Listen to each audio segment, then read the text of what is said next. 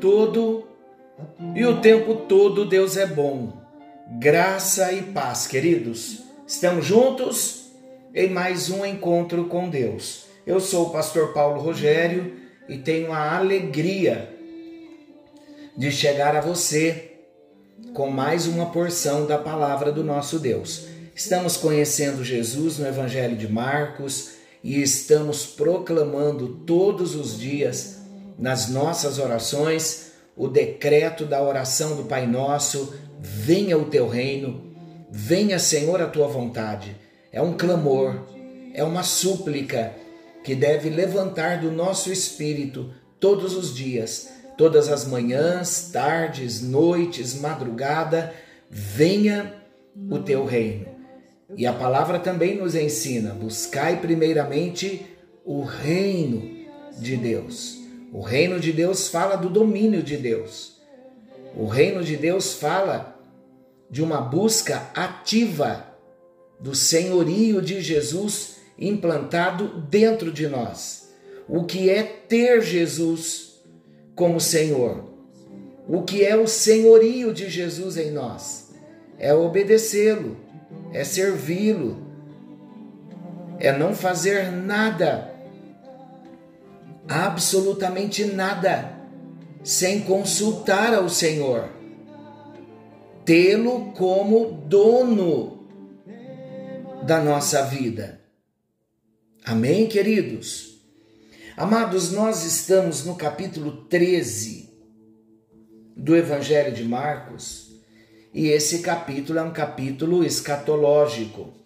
E nós temos uma proposta e um propósito, não sabemos quando, estudarmos escatologia no nosso encontro com Deus. Evidentemente, aqui é só um resumo do que estamos vendo no Evangelho de Marcos, no capítulo 13.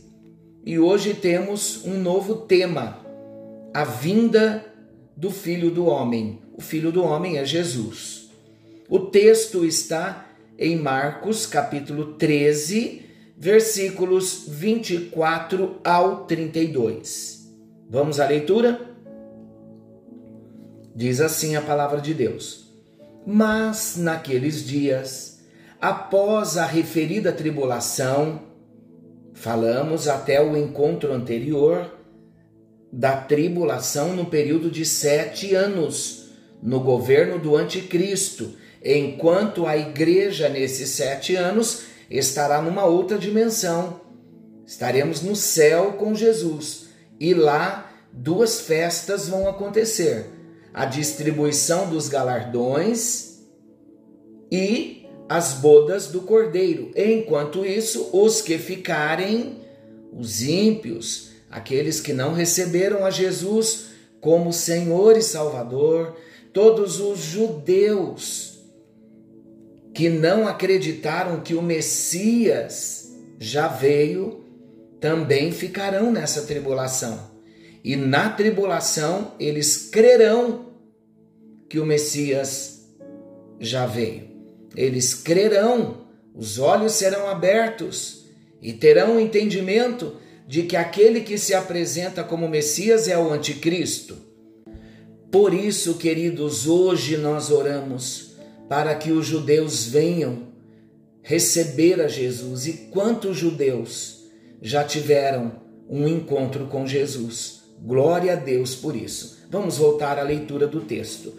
Mas naqueles dias, após a referida tribulação de sete anos, o sol escurecerá, a lua não dará sua claridade, as estrelas cairão do firmamento e os poderes do céu serão abalados. Então verão o filho do homem vir nas nuvens, com grande poder e glória e ele enviará os anjos e reunirá os seus escolhidos dos quatro ventos, da extremidade da terra até a extremidade do céu. Aprendei, pois, a parábola da figueira. Quando já os seus ramos se renovam e as folhas brotam, sabeis que está próximo o verão?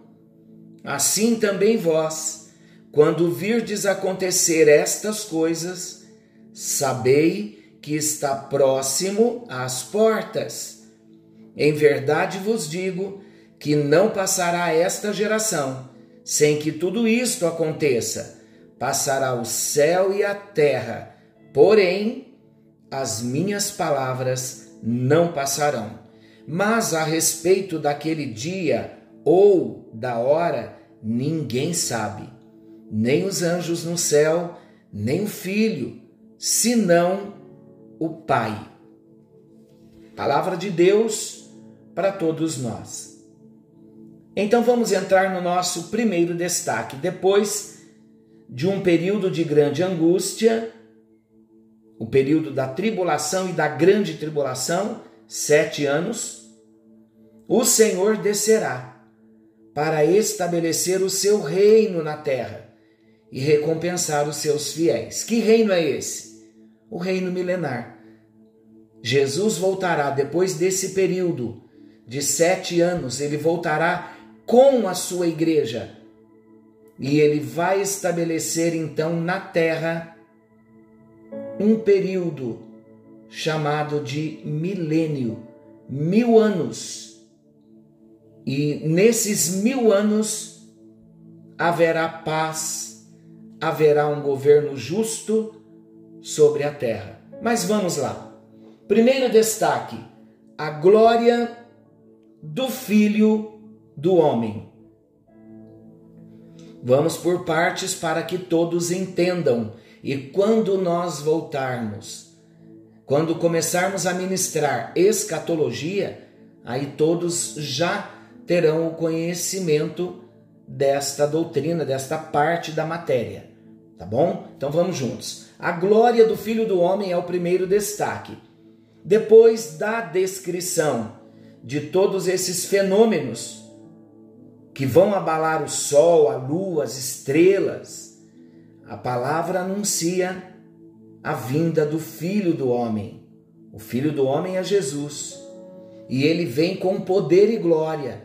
Aí já não é mais o arrebatamento da igreja. A igreja já foi arrebatada sete anos antes. Somos pré-tribulacionistas, ok?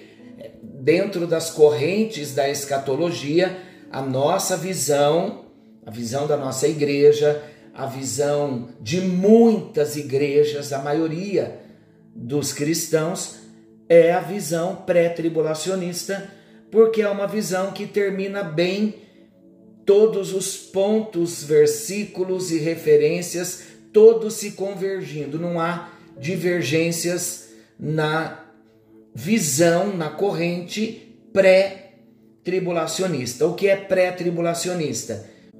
No pré-tribulacionismo, acredita-se pela palavra de Deus, e nós acreditamos assim, que a igreja do Senhor será arrebatada antes da tribulação, antes da chegada do anticristo. A Bíblia diz que é a igreja que impede a manifestação do homem da iniquidade, que é o próprio anticristo. Então, a partir de agora, nós não podemos confundir estes dois eventos. O arrebatamento da igreja é o primeiro evento. Se dará antes da chegada do anticristo. A igreja será arrebatada. Nesse período de sete anos de grande tribulação, a igreja estará no céu com Jesus. E nesse período, no céu, haverá as bodas do cordeiro, casamento do cordeiro com a noiva, com a igreja, e haverá entrega, a distribuição dos galardões. Enquanto isso, na terra, um período de caos, porque o anticristo estará governando. E muita perseguição, um período terrível de pavor. Já dissemos que para nos vermos livres de todo esse transtorno que a terra, que vai acontecer na terra, é preciso receber Jesus como Senhor e Salvador. Então não podemos confundir esse primeiro evento, o arrebatamento da igreja, com a volta de Jesus. A volta de Jesus é um período depois do arrebatamento, onde Jesus voltará em glória, o céu se abrirá e Jesus Cristo voltará em glória, revelando todo o seu poder, e ele não virá sozinho, ele virá com os seus anjos e com a igreja que foi arrebatada. A igreja estará num estado de glória, num corpo glorificado. Amém, meus queridos? Então vamos juntos. Não sabemos exatamente como se darão esses acontecimentos mas podemos afirmar que, diante da glória do Senhor Jesus, todas as coisas perderão seu valor. O sol se escurecerá, a lua perderá sua claridade, as estrelas cairão e os poderes celestiais se abalarão. É como se todo o cenário cósmico se curvasse diante de quem verdadeiramente brilha e brilha para sempre Jesus Cristo, Filho do Homem, em glória.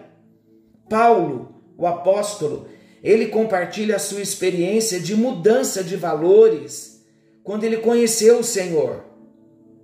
Veja o que ele diz: tudo o que para o apóstolo Paulo, tudo o que para ele possuía significado especial, perdeu o valor após o momento em que ele conheceu a Jesus. Veja o que ele diz em Filipenses, capítulo 3, versículos 7 e 8. Diz assim: Mas o que para mim era lucro, isto considerei perda por causa de Cristo, por amor do qual perdi todas as coisas e as considero como refúgio para ganhar a Cristo. Vamos lembrar, a vinda do Senhor Jesus em glória, a vinda gloriosa do Senhor Jesus e o enfraquecimento do que hoje para nós é glorioso, sol, a lua, as estrelas, tudo isso nos revela o quanto nós não podemos depositar a nossa confiança no que é abalável, no que é transitório. Onde está a sua confiança? Ainda está confiando no homem? A terra já começou a tremer, queridos.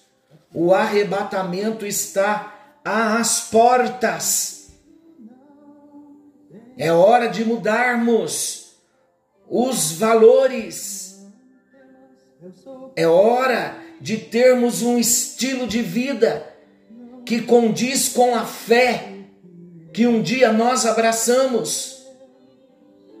É hora de nos despojar do velho homem, com toda a sua roupagem mundana, e nos revestirmos do novo e olharmos para o alto, porque é de lá que virá a nossa redenção. Amado Pai Celestial, tudo perde, perderá o valor diante da glória excelsa de Jesus Cristo, revelado em Sua glória e em seu poder.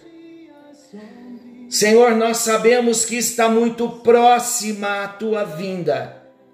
O cenário em que a terra vive aponta para o teu retorno, aponta para o arrebatamento da igreja e antes, ó Deus, que o caos se torne ainda maior, os salvos em Cristo serão arrebatados.